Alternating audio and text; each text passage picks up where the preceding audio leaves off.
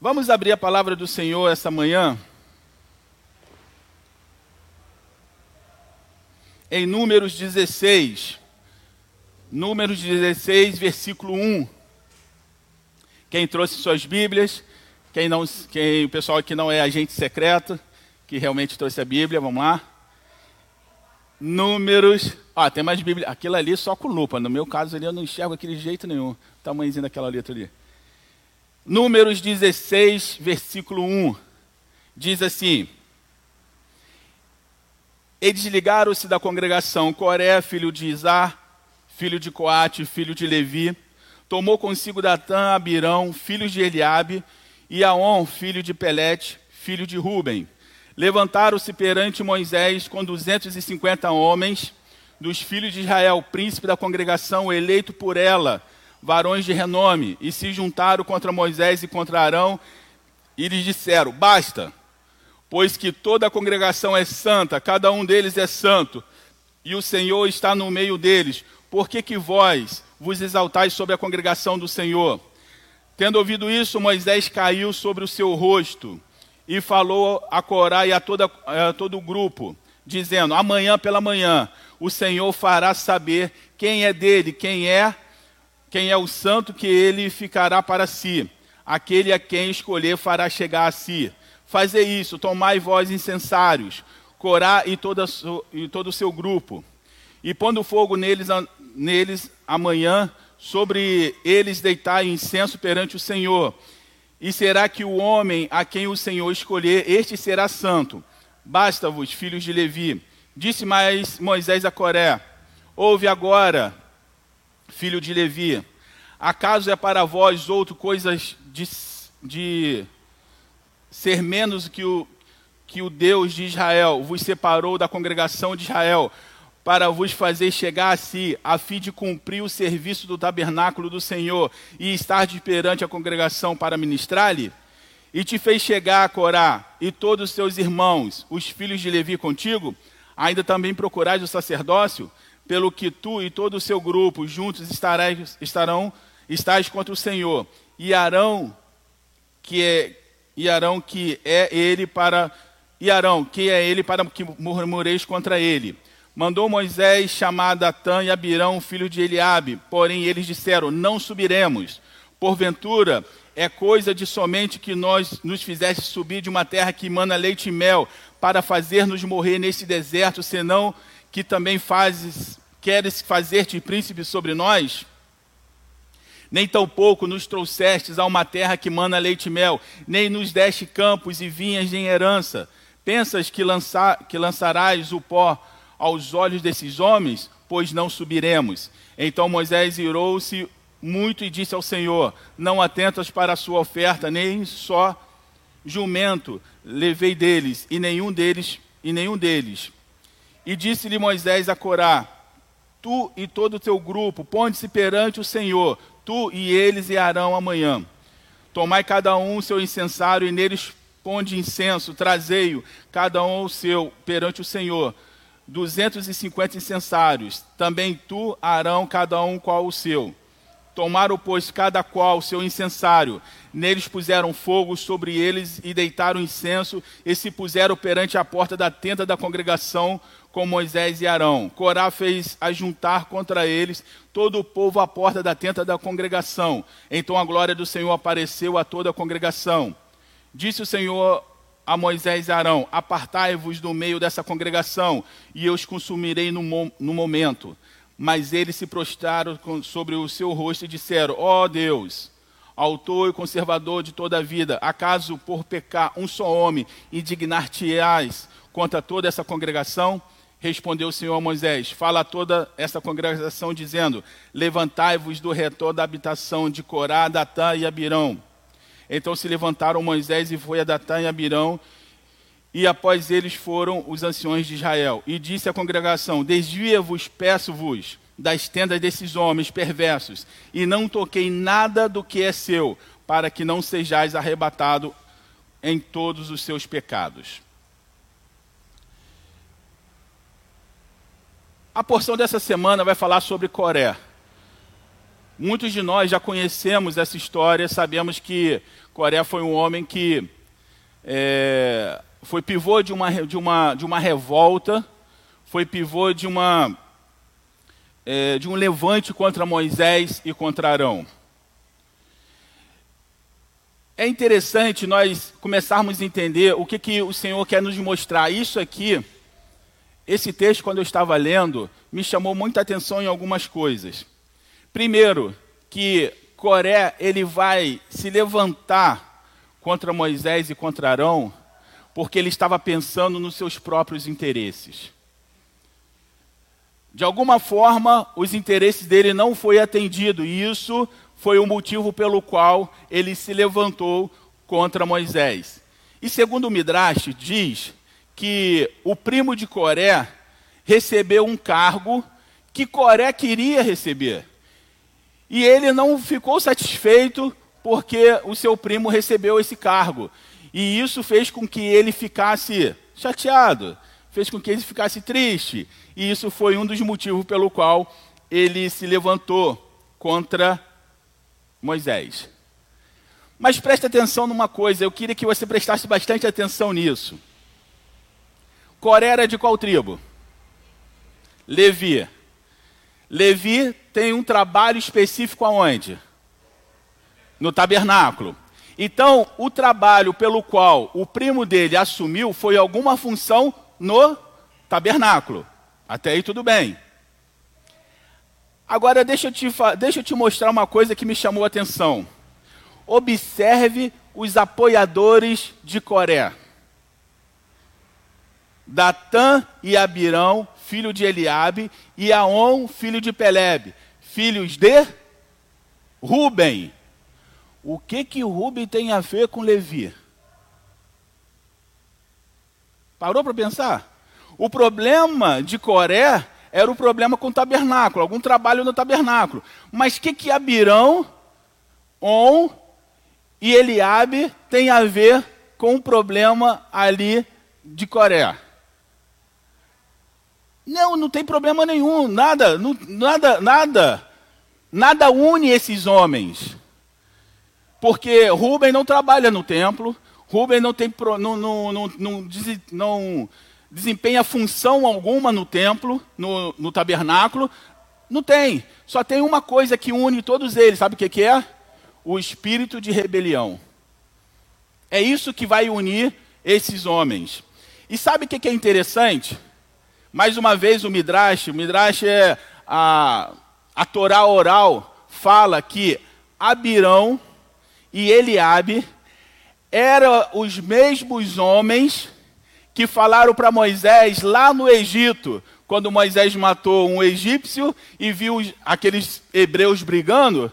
Esses homens, a, a Torá oral diz que são esses homens que estavam brigando, que Moisés tenta apartar, e eles falam o que para Moisés? Quem foi que te colocou príncipe sobre nós? Então você vê que a insatisfação em relação a Moisés não é algo de agora, é algo lá atrás. E ficou adormecido durante muito tempo. Ficou adormecido durante a saída do povo de Israel do Egito, ficou adormecido durante o tempo que, que Moisés permaneceu lá no Sinai ficou adormecido quando Moisés escolheu lá os dez espias. E sabe o que eu aprendo com isso? Aqueles homens ficou esperando um momento certo em que a popularidade de Moisés caísse. E quando foi que a popularidade de Moisés caiu? Oi? a popularidade de Moisés caiu quando os doze espias foram na terra, trouxeram uma mensagem ruim. Deus falou que aquele povo ficaria rodando. O povo falou assim: não, nós vamos obedecer. Foi para a guerra, perdeu na guerra e voltou para Cádiz Barneia. A popularidade de Moisés não está das melhores, está? Eles esperaram todo esse tempo. E eu sou capaz de dizer para você que Coré entrou de bucha nisso aqui. Ele teve uma insatisfação como qualquer pessoa pode estar insatisfeita em qualquer lugar. Amém? Vão dizer que vocês vão estar satisfeitos todos os dias, em qualquer congregação que vocês estiverem? Não. Sempre vai haver alguma coisa que vai te trazer uma insatisfação. Por quê? Porque nós somos humanos. Mas essa insatisfação não pode chegar ao coração. Porque se chegar ao coração, é aí que o inimigo vai atuar.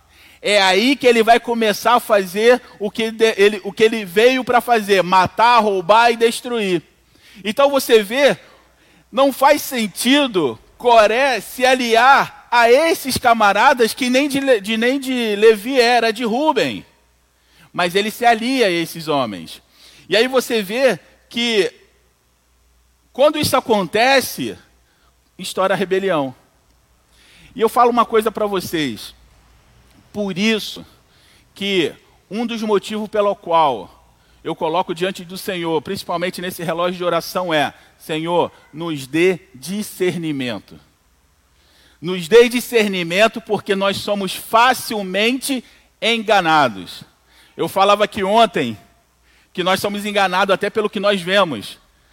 É, Bismarck chegou aqui ontem, aí o, o estudo colocou a porta ali na, na sala das crianças e a porta estava aberta. E o Bismarck olhou e achou que a porta era maior do que o vão. E ele falou assim: é, Marcos, vocês vão cortar aquela porta? Eu não entendi, cortar por quê? Não, porque a porta é maior do que o vão. Como foi eu que, te, que abri a porta, eu sabia que não era. Eu falei assim: não, Bismarck, não é. Ele, cara, tem certeza? Eu falei assim: ó, é ilusão de ótica. Vai lá e fecha a porta para você ver. Ele fechou a porta e voltou para mim: rapaz, não é que a porta é igualzinha. O que, que eu aprendo com isso? Nós somos enganados pelo que nós vemos. É uma coisa simples, é uma ilusão de ótica, mas nós somos enganados pelo que nós vemos. Nós somos enganados pelo que nós ouvimos. Nós somos enganados, principalmente se a gente tiver uma predisposição em acreditar em alguma coisa. Lembra de Jesus? Jesus fala assim: não, os discípulos chegam para Jesus e falam assim: está vendo esse templo? É o orgulho de Israel. Esse templo é maravilhoso, é lindo. O que, que Jesus fala para eles?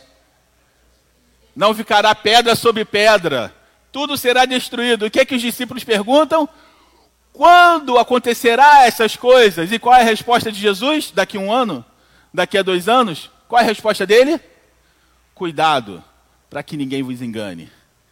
Porque a pergunta que você está fazendo, você já está deixando aberto para que alguém possa te enganar. Você você está fazendo a pergunta errada. Você já está na predisposição de alguém te enganar e você será enganado. Cuidado para que ninguém vos engane. Discernimento é o que nós precisamos nos dias de hoje. Nós falávamos aqui ontem, eu, eu falei ontem, mas eu quero repetir hoje, porque talvez algumas pessoas não, assist, não, está, não ouviram ontem, e eu quero repetir. Será que eu e você podemos mudar de ideia a partir de informações que é jogado na nossa mente todos os dias? Sim ou não? Sim. Será que nós podemos perder nossa convicção a partir do que nós vemos todos os dias? Podemos. Eu pegava o exemplo de, vou pegar o exemplo de ontem. Quem aqui assistiu aquela série A Casa de Papel? Uma. Levanta a mão aí se você assistiu, tá? Dois. Três. Quem foi que torceu para que os bandidos lá desse certo? Todo mundo que assistiu a Casa de Papel, sem exceção, eu tenho certeza que torceu para que os bandidos dessem certo. Olha como é que a inversão de valores é feita dentro da nossa cabeça. Interessante que o roubo está nos dez mandamentos. E você torce para uma coisa que dê certo. Olha como que você é sutilmente influenciado. Eu falava ontem também sobre a propaganda que aparece na HBO. Eu, eu tentei ver ontem, mas não conseguia. Eu só lembro de, um, de, um, de uma coisa da, dessa propaganda. Ele fala assim: se você nunca leu o livro de Harry Potter, mas assistiu todos os filmes de Harry Potter, então você é fã do livro de Harry Potter. Isso tem outras coisas. Eu fiquei pensando, se você assistiu uma série chamada Lúcifer e gostou da série chamada Lúcifer, você é um fã de Lúcifer. Está vendo como é que as coisas são introduzidas na nossa, na nossa vida de uma forma bem sutil? Oi? Uma coisa vai levando a outra. Preste atenção numa coisa: o diabo ele nunca vai te atacar frontalmente. Ele vai te atacar a gente fala pelos flancos, né? Vai te atacar pelos flancos, de uma forma indireta, mas vou falar para você, é perfeito o ataque, e na maioria das vezes. Na maioria das vezes nós somos derrotados nisso aí. E eu vou te falar, é a mesma estratégia desde que o mundo é mundo. E a gente continua caindo nessas mesmas estratégias. E com Corá não foi diferente. E continuando aqui. E se juntaram contra Moisés e contra Arão e lhe disseram: Basta, pois que toda a congregação é santa. Isso aqui eu achei sensacional. Eu achei isso aqui sensacional, porque ele não, ele, ele, ele reúne as pessoas e não vai até Moisés e fala: Olha, eu deveria ter assumido aquele posto que outro assumiu. Não. Ele traz uma, uma, uma ideia que é legal para todo mundo. A congregação não é santa? Você, você é santo ou você não é? É claro que ela vai falar: Claro que eu sou santo. Se todo mundo é santo.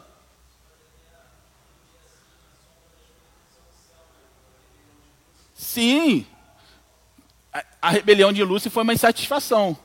Por isso que eu falo, a insatisfação é aonde mora todo o perigo. E aí ele traz aquilo ali. Você não é santo? Você não é santo? Oh, todo mundo é santo. Por que, que se todo mundo é santo, por que, que o Patrick tem que estar acima de vocês? O diabo, ele é perito em esconder trechos da história. Porque antes disso, Deus falou assim para Moisés: reúna o povo, santifique o povo, porque eu quero falar com todo o povo. O que que o povo fez? Quando viu os relâmpagos, quando viu a glória de Deus, ficou assustado. O que que o povo falou? Moisés, você fala com Deus, Deus fala com você e você fala com a gente. Ou seja, a posição em que Moisés estava de mediador entre o povo e Deus foi o próprio povo que criou. Para os, para os interesses daquela hora, era legal. Para os interesses de Corá, é um problema. Está vendo como é que as coisas são? Como que as coisas são sutis? Agora não, agora todo mundo é santo. Mas na hora de subir lá no monte, ninguém queria. Todo mundo fugiu. Mas agora todo mundo é santo. E aquilo é bom para os ouvidos. Pô, é claro, eu sou santo. Por que, que Moisés vai mandar em mim? É, o mesmo Deus que fala com Moisés pode falar comigo. A gente sempre vai ser tentado nas palavras boas aos nossos ouvidos. Amém? E ele continua: Cada um é santo, e o Senhor está no meio deles. Por que, pois, vos exaltais sobre toda a congregação? Por que vos exaltais sobre toda a congregação? Não, ele não se exalta, mas você, se você perceber a semântica, quem é que quer admitir que tem alguém acima de você? Você é santo, você conhece a Deus. Você vai admitir que tem alguém acima de você que não seja Deus? Olha como é que as coisas são sutis. Como que as palavras vão, vão entrando de uma forma que vai fazendo o seu coração aceitar. É isso mesmo. Está tudo errado isso aqui. Então, continuando. Tendo ouvido isso, Moisés caiu no seu rosto. Isso aqui é algo que a gente deveria parar e estudar, assim, trazer isso aqui para a nossa vida. Moisés está sendo acusado. Moisés está diante de um levante. Ao invés do Moisés querer brigar, falar, acontecer, o que, que ele faz? vai orar. Aí eu faço uma pergunta. A palavra de Deus fala que Moisés foi o homem mais manso da terra. Mas esse Moisés aqui, ele é igual ao Moisés do Egito? Por menos ele matou o cara lá. Não é verdade? Qual é a diferença desse Moisés para o Moisés do Egito? Eu diria mais do que isso. A diferença desse Moisés para o Moisés do Egito, porque esse Moisés viu a sarça ardendo. Esse Moisés subiu e falou diretamente com Deus. Você não tem como não mudar a sua personalidade, não tem como não mudar a sua vida quando você tem um encontro verdadeiramente com Deus. Sabe por quê? Porque agora você sabe quem você é. E ainda que venha acusações sobre você, isso não vai te afetar, porque você sabe quem você é e você sabe quem justifica a sua vida não são as suas palavras, quem justifica a sua vida é o sangue de Jesus na sua vida. Quando você tem essa certeza, você não se abala pelo que você ouve. Ele caiu de joelhos. Quando você olha as acusações de Coré, você tem a plena certeza que tudo aquilo ali é mentira. Se você que está lendo de fora tem esse entendimento, imagina o objeto da acusação. Imagina o objeto da acusação. Ele vai se ajoelhar. Ele vai para um único que pode resolver os seus problemas. Deixa eu falar uma coisa para você. Nós temos colocado várias coisas para resolver os nossos problemas. E Deus é o último da fila. Eu costumo dizer que lá no jardim do Éden, o diabo não negou a existência de Deus, mas ele pegou Deus, que era o principal na vida do homem, e colocou como último na vida do homem. E é isso que ele faz nos dias de hoje. Ele pega Deus e tira das nossas vidas como a nossa principal meta, como o nosso, nosso principal defensor, e coloca o que? A minha razão. Coloca o que? O que eu acho que é verdade. A minha eloquência de falar, eu vou conseguir convencer aqueles homens que eles estão mentindo. Moisés não fez isso. Moisés foi para o joelho. Isso, só aqui, eu já deveria fechar o meu computador e acabar a mensagem. Porque se eu e você tivermos tomando essa posição, meu irmão, não tem palavra que vai ferir a sua vida. Não tem palavra que vai ferir a sua vida, amém? E eu fico pensando que Moisés está numa situação que quando ele olha para Abirão, para esses dois homens, ele deve lembrar o quê? Que ele matou o egípcio. Quando ele olha para aquela rebelião, ele deve lembrar o quê? Nós não estaríamos nessa situação se eu não tivesse mandado aqueles dez espias. Preste atenção, o diabo sempre vai te acusar do seu passado. Seja ele qual for, seja ele um erro que você cometeu, seja ele um trauma, o diabo sempre vai te acusar do seu passado. Mas deixa eu falar uma coisa para você. Se o diabo ele conhece o seu passado, fala para ele assim: Você conhece o meu passado, mas o meu Deus conhece o meu futuro, e o meu futuro está nas mãos de Deus, e sobre a minha vida não há mais acusação, e você está repreendido em nome de Jesus. É isso que faz um homem como Moisés ajoelhar e falar assim: Eu conheço quem me justifica, e eu não preciso perder meu tempo brigando com esses homens. E falou a Coré e a todo o grupo, dizendo: Amanhã pela manhã o Senhor fará saber quem é dele e quem é santo, e ele fará chegar a si aquele que encher, aquele que escolher chegar até vós. Fazer isso, tomais o incensário. Meu irmão, isso aqui é algo que Moisés fez, porque ele sabia exatamente quem ele era. Porque ele falou que tome o incensário. Tome o incensário. Eu vou explicar. O incensário ficava onde? O altar do incenso fica onde? Dentro do santo, lugar santo. O que, que tem dentro do lugar santo? A menorá, que tem as sete lâmpadas. E o que, que essas sete lâmpadas representam? o Espírito Santo de Deus, meu irmão, se você entra na presença de Deus para fazer qualquer tipo de oração, o Espírito Santo de Deus, ele vai sondar o seu coração para saber se o que você está fazendo é uma oração ou se o que você está fazendo é um feitiço, porque na boca daqueles homens não poderia sair a oração, porque na boca de quem é rebelde só sai feitiçaria. E Moisés falou: traga seu incenso. E aqueles homens tiveram a coragem de trazer os incensos e entrar na presença de Deus. Meu irmão, já não tinha sido morto Nadab e Abiú lá atrás? Olha aonde está o temor de Deus nesses homens. Não tem. Não tem. E esses homens entram. Preste atenção como que você entra no santo. Eu não vou falar santos dos santos, não. No santo. No lugar santo. O sacerdote traz um cordeiro, coloca a mão sobre o cordeiro, o pecado passa para aquele cordeiro, ele mata aquele cordeiro e ele coloca em cima do altar para queimar. Nós cantamos aqui, deixa queimar, deixa queimar. Sabe o que está queimando ali? É o meu e o seu pecado, irmão. É isso que está queimando. Então ele faz isso. Quando ele termina isso, ele vai entrar agora no santo? Falta o que ainda?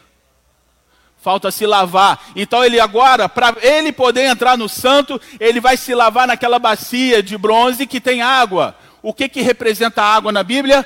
a palavra de Deus. Então é a palavra de Deus que vai lavar o meu ouvido, vai lavar os meus olhos, vai lavar a minha boca e vai lavar o meu rosto. O que que isso tem de importante? Porque é através da palavra que os meus ouvidos é destampado para ouvir a voz de Deus. É através da palavra que as escamas dos meus olhos caem para que eu possa ver o que Deus quer para minha vida. E é através da palavra que é lavado o meu rosto, para que o meu rosto seja limpo e para que a glória de Deus resplandeça através do meu rosto. E aí, se você pular tudo isso, você entra no, no lugar santo. E você acha que a sua adoração, você acha que a sua oração vai fazer efeito, meu irmão? Vai fazer um efeito sim, mas um efeito de morte para a sua vida. Sabe por quê? Porque quando você entra lá e você vai orar a Deus, Ele vai sondar primeiramente o seu coração e vai ver qual é a intenção do seu coração. E se a intenção do seu coração não for perfeita, você vai ser fulminado, não no Santo dos Santos, você vai ser fulminado no santo, no lugar santo. E esses homens entraram e eles fizeram as orações dele. Pode uma árvore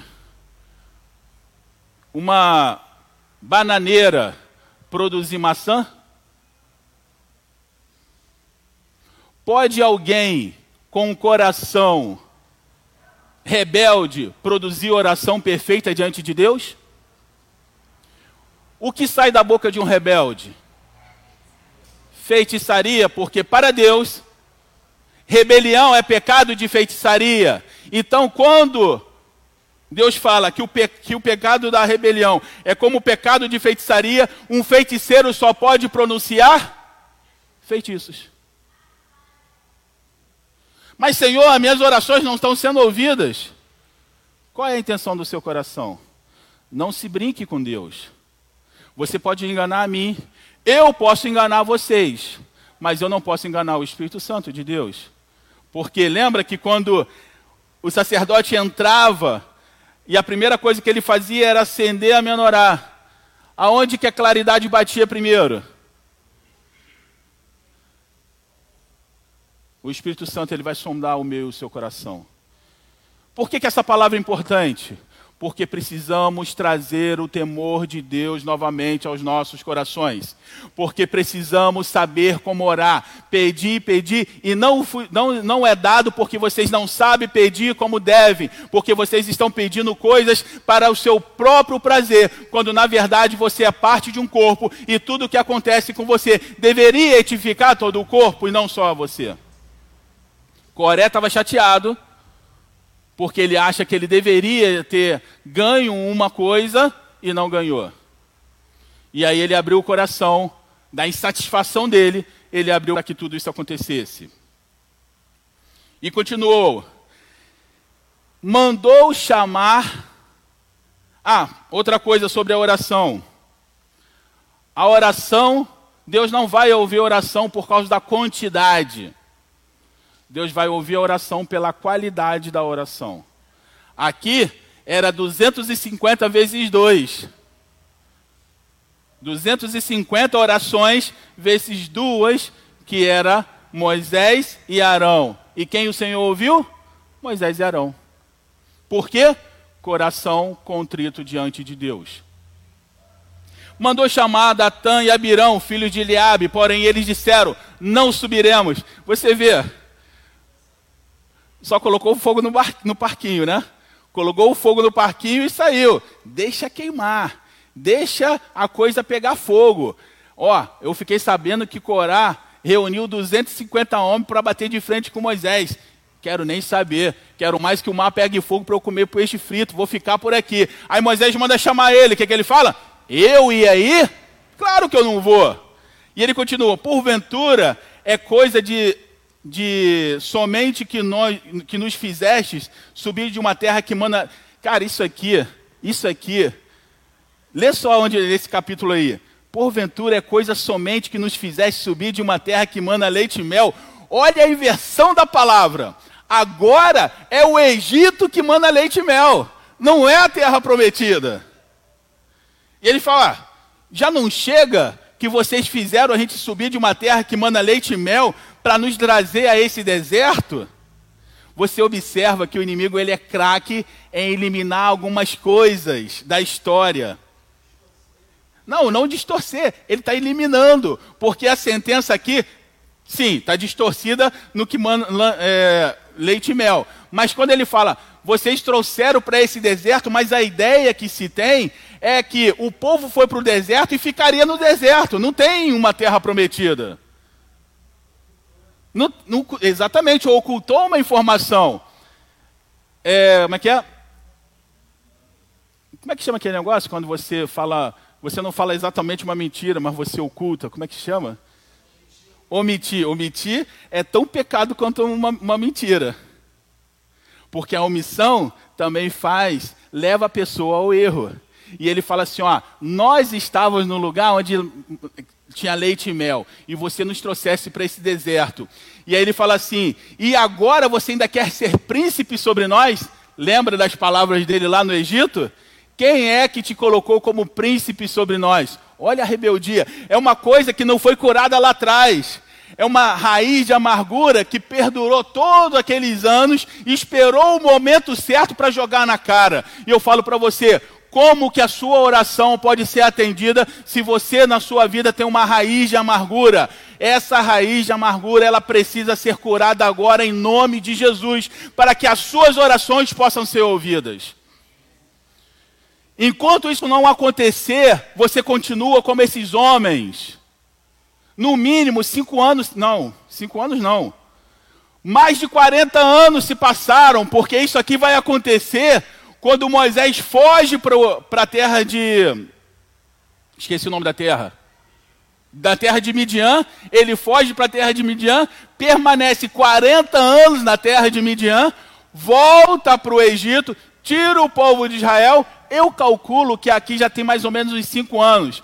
Mais ou menos uns 45 a 50 anos, e aquilo ainda estava no coração daqueles dois homens e fez entrar uma rebelião no arraial de Deus. Eu costumo pensar que muitas das nossas doenças físicas está ligado com as nossas emoções. Eu não posso comprovar isso, não, isso é, um, é, uma, é uma certeza que eu tenho. Que muitas das nossas doenças está ligada às nossas emoções. E eu diria que uma das piores emoções que nós temos é a raiz de amargura. Isso corrói o ser humano por dentro. Você não, não consegue perdoar o, o, o objeto da sua amargura e você também não consegue se libertar daquela pessoa. Às vezes a pessoa nem sabe mais que você existe, mas você ainda continua com aquela raiz de amargura. Lembra quando o Senhor fala assim, no Salmo fala assim, é, que Ele vai nos livrar do laço do passarinheiro? Meu irmão, muitos de nós estamos nesse laço do passarinheiro. O laço do passarinheiro ali em questão, ele pode ser um laço que vai te prender ou um laço que já está te prendendo há muito tempo. Quando um passarinho cai no laço dele, o que, que acontece com o passarinho? Ele não consegue voar. E você consegue voar nas asas do Espírito Santo? Não se você estiver preso no laço do passarinheiro. Não se as coisas do passado ainda te atingem no presente. Não se palavras do passado ainda fazem diferença na sua vida hoje. Eu pedi muito a Deus para que isso não acontecesse comigo. E sabe o que, que aconteceu? Deus ouviu minhas orações. Nada do meu passado me atinge hoje. Ah, mas você não tem mãe. Glória a Deus. Meu Deus foi minha mãe.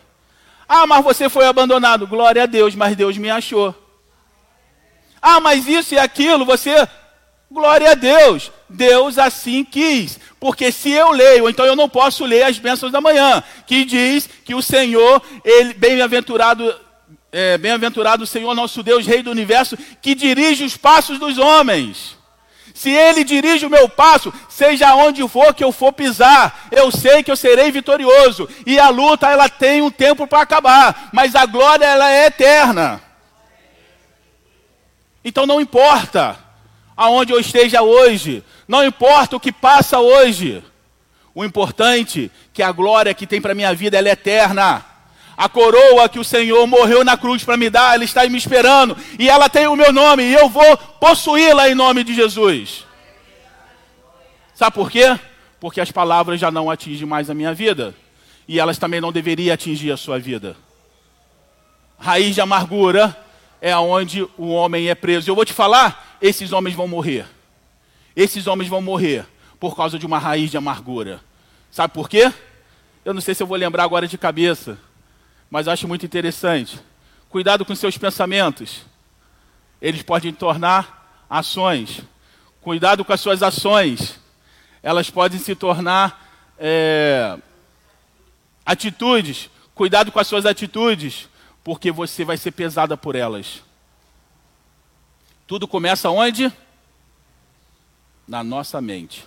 Qual é a pior batalha que um homem precisa vencer? Eu diria que a nossa mente é mais difícil de vencer do que o próprio diabo, porque a palavra de Deus diz que o diabo já está debaixo dos pés do Senhor Jesus, mas a nossa mente, por causa do nosso livre-arbítrio, ela é a mais difícil de se vencer. E nós só podemos vencer através do Espírito Santo de Deus. E ele continua: Nos fizeram subir de uma terra que manda leite e mel, senão agora quer ser príncipe sobre nós? E disse o Senhor a Moisés e Arão: Aparta-vos do meio dessa congregação e eu os consumirei no momento. Quando o Senhor fala para Moisés e Arão se afastar da congregação, ele está falando dos 250 ou ele está falando de todo mundo? Ele está falando de todo mundo. Aqui, Deus prova Moisés para saber se o coração dele realmente está limpo. Porque se é o Moisés do Egito, o que, que Moisés ia falar? Queima todo mundo, mata geral. Eu quero nem saber se levantaram contra mim. Cara, eu investi 40 anos da minha vida, eu fui lá, eu fiz, eu fui expulso do Egito por causa desses homens que cantaram lá pro, pro faraó. Eu, eu, eu, eu não vi minha mãe morrer, eu fui embora. Mata geral, acaba com todo. O que, que ele fala?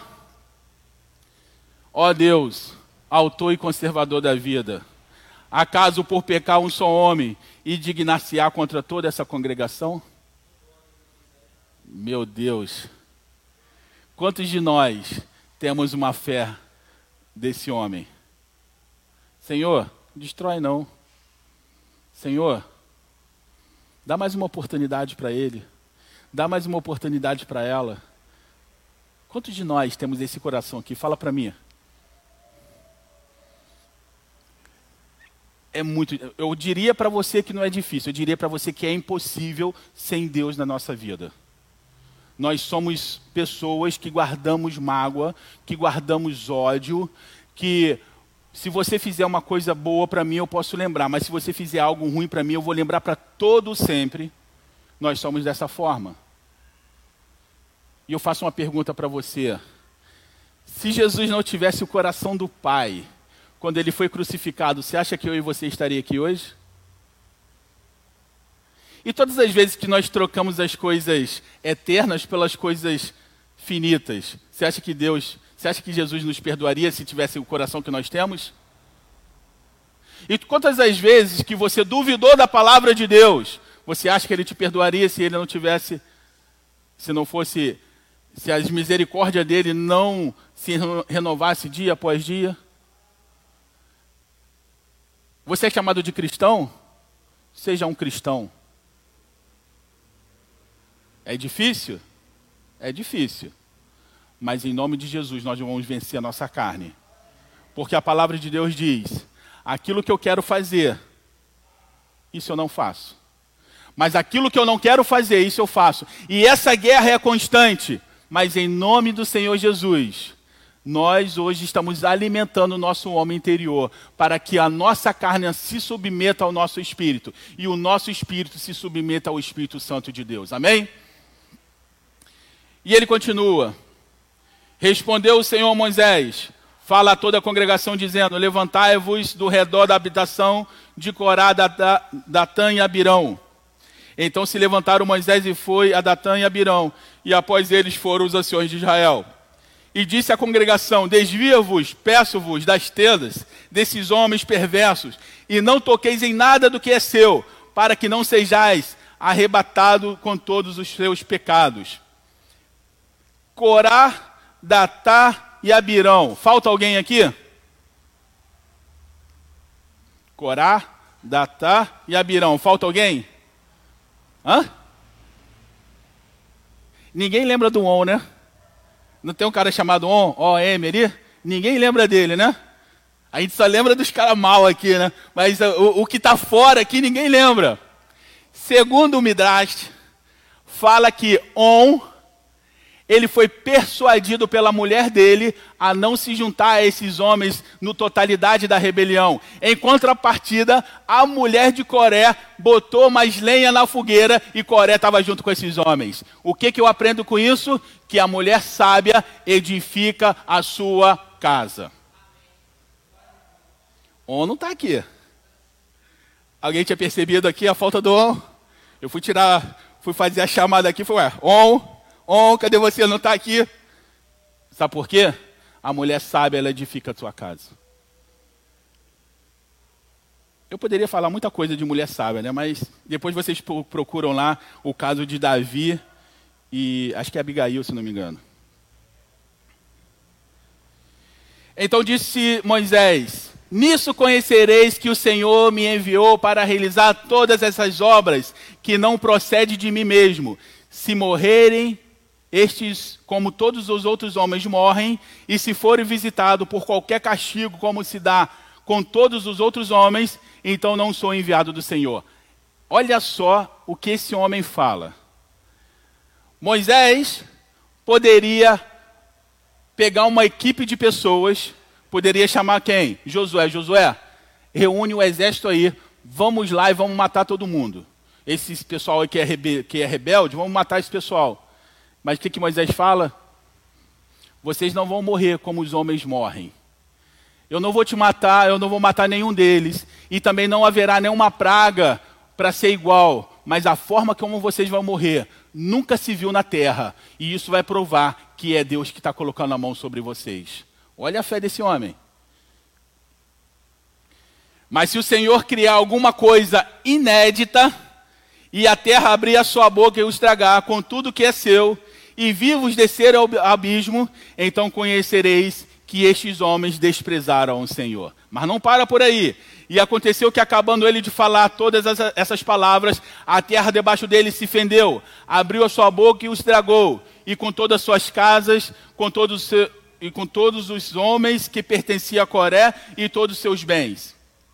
Eles e todos os que lhe pertenciam desceram vivos ao abismo.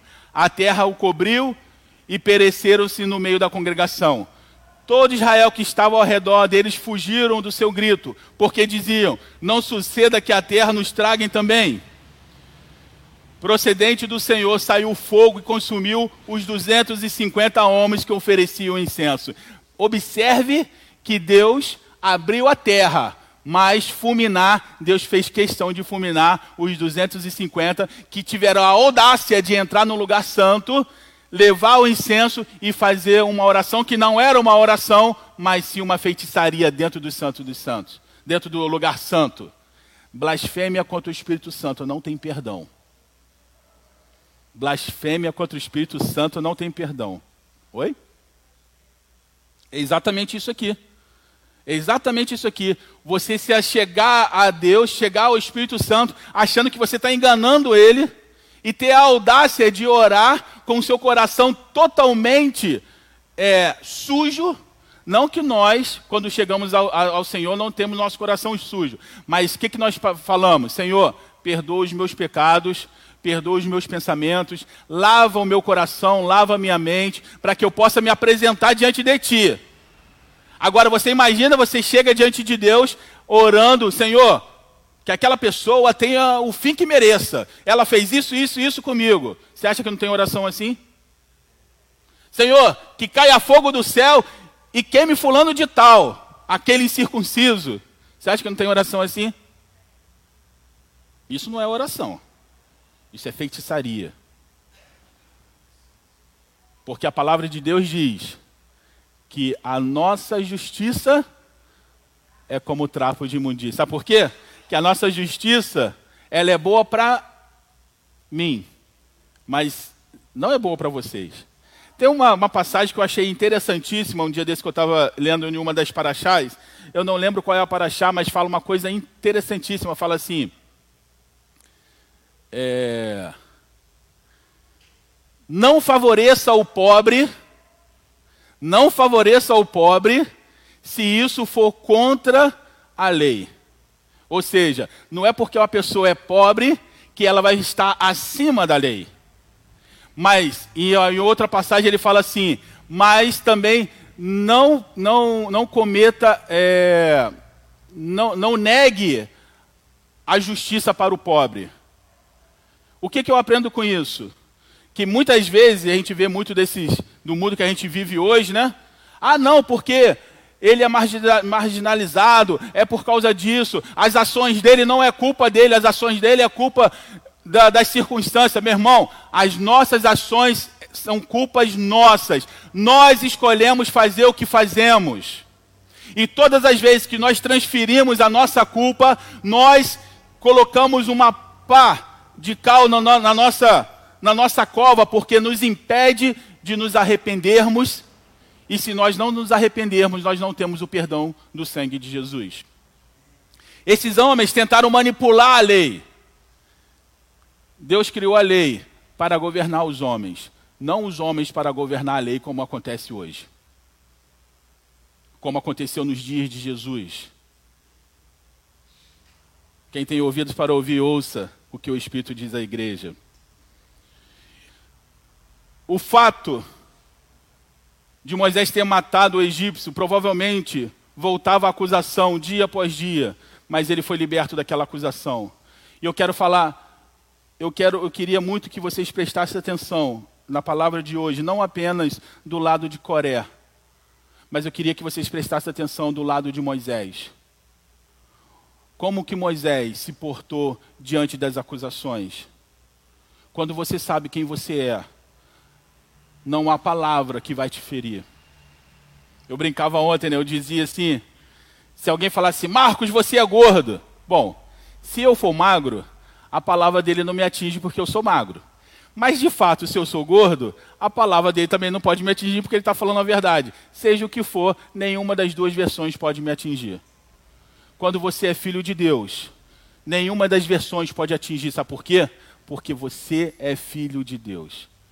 E a palavra de Deus diz que ele quer refletir a glória dele no seu rosto. Se Deus, Todo-Poderoso, Criador dos céus e da terra, quer refletir o rosto dele sobre você, é porque você é especial. É porque você é uma criatura dele que ele ama. E ele quer ser conhecido não pelo seu poder, ele quer ser conhecido através de você. Nós não levamos ninguém a Jesus. Nós trazemos Jesus às pessoas através da nossa vida. Que essa palavra possa frutificar nos nossos corações. O pastor Lúdio aqui costuma dizer: para de querer ter razão. E eu vou parafrasear a, a fala dele. Para de querer ter razão. Entrega a sua razão ao Senhor. Porque Ele é o advogado perfeito que vai advogar a sua causa. E nós temos um justo juiz que olha os nossos corações. E eu faço uma pergunta hoje: será que o Senhor pode sondar o seu coração nessa manhã? Ou será que existem segundas intenções no seu coração? Se existem segundas intenções no seu coração, está na hora de você se arrepender. Porque você não pode entrar aqui nesse lugar e orar se você tem segundas intenções, porque isso não é oração, isso é feitiço. Ser servo do Senhor não é brincadeira. Estar diante da presença do Senhor não pode ser de qualquer jeito. Eu vou dedicar toda a minha vida e todo o meu ministério para bater em cima de um evangelho de faz de conta, para bater em cima de um evangelho utópico, para bater em cima de um evangelho que massageia o seu ego, mas faz com que você, que está na areia movedice, fique tranquilo enquanto você afunda. Mas a palavra de Deus, ela te tira do lamaçal do pecado, ela te traz novamente a vida, e ela fala assim: Olha, você estava morto, mas agora reviveu, porque eu morri para que você tenha vida e vida em abundância. E que os nossos pensamentos sejam os pensamentos do Senhor. Vamos nos colocar de pé?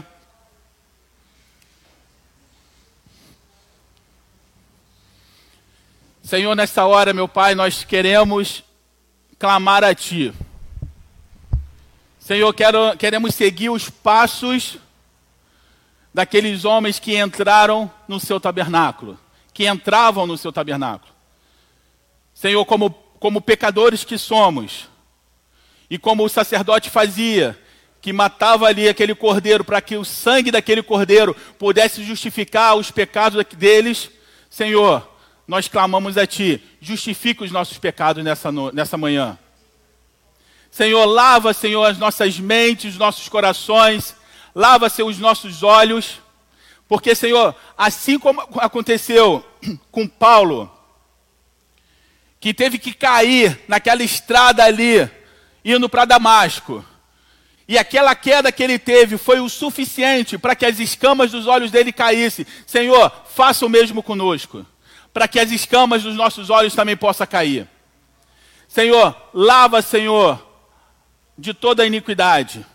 Em seguida, meu Pai, o sacerdote ia até a pia onde estava a água, a pia de bronze, e essa água representa a tua palavra, que lava, Senhor, as nossas, os nossos olhos, que lava os nossos ouvidos, que lava, Senhor, a nossa boca, para que a nossa boca só possa ser usado para abençoar e nunca para amaldiçoar. Lava, Senhor, os nossos ouvidos, para que, Senhor, todos os tampões possam cair e que possamos ouvir a tua voz. Senhor, lava os nossos rostos, Senhor, para que a tua glória possa resplandecer no nosso rosto. E, Senhor, só de depois de todo esse processo, o sacerdote entrava no lugar santo. Senhor, queremos entrar no lugar santo. E, Senhor, aqui no lugar santo, nós nos rendemos a Ti. Espírito Santo de Deus, você tem total liberdade para entrar no meu coração e sondar as intenções do meu coração. O Senhor tem total liberdade para sondar o mais profundo do meu coração, aquele lugar aonde está escondido aquele pecado de estimação. Senhor, tira ele de lá. Expulsa, Senhor, aquele pecado que está guardado. Senhor, que o teu espírito, Senhor, possa curar toda a raiz de amargura. Senhor, cura, Senhor, a tua palavra diz que há um bálsamo em Gileade que há um bálsamo que cura, Senhor, as nossas feridas. Cura, Senhor, nessa manhã, as nossas feridas das, da nossa alma. Tudo, Senhor, que nós fomos, Senhor, ferido ao longo da nossa existência. Pessoas que foram usadas pelo diabo para trazer feridas à nossa vida. Senhor, nós os perdoamos e nós te pedimos. Senhor, cura a nossa vida nessa hora. Cura, Senhor, todas as enfermidades. Que, Senhor, que possamos ser conhecidos pelas nossas cicatrizes, não pelas nossas enfermidades. Senhor, o Senhor tem total liberdade, Senhor, de sondar as nossas vidas nessa manhã. E, Senhor, diante do teu trono, nós levamos o incenso, que é as nossas orações. Senhor, tenha misericórdia das nossas vidas. Não deixe que sejamos fulminados, mas aceita a nossa oração. Aceita a nossa adoração que foi feita nesse lugar. Que ela não fique apenas nesse teto, mas que ela possa subir até o teu trono de graça. E que o Senhor possa sentir o aroma suave da adoração que foi feita nesse lugar. Que o Senhor possa sentir o aroma suave das orações que foram feitas nesse lugar. Orações por palavras ou orações por pensamento. Porque o Senhor sonda cada um de nós. Senhor, diante do teu altar, nós entregamos, Senhor, toda a nossa adoração, todas as nossas orações. E pedimos, Senhor, seja o nosso advogado. Assim, meu Deus, como Ezequias falou, quando chegou no teu altar, ele falou: Senhor, olha o que Senaqueribe está dizendo. E o Senhor falou: essa guerra não é sua, essa guerra é minha. Senhor, assuma nossas guerras. Assuma, Senhor, nossas guerras. Assuma até as guerras que nós temos conosco mesmo. E, Senhor, nos dá a vitória para que possamos vencer a nossa carne. Nos alimenta nessa manhã. E que a tua palavra, Senhor, possa florescer no coração de cada um.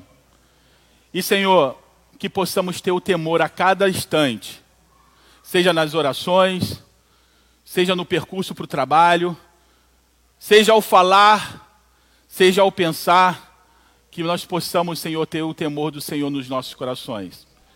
Senhor, muito obrigado por essa manhã.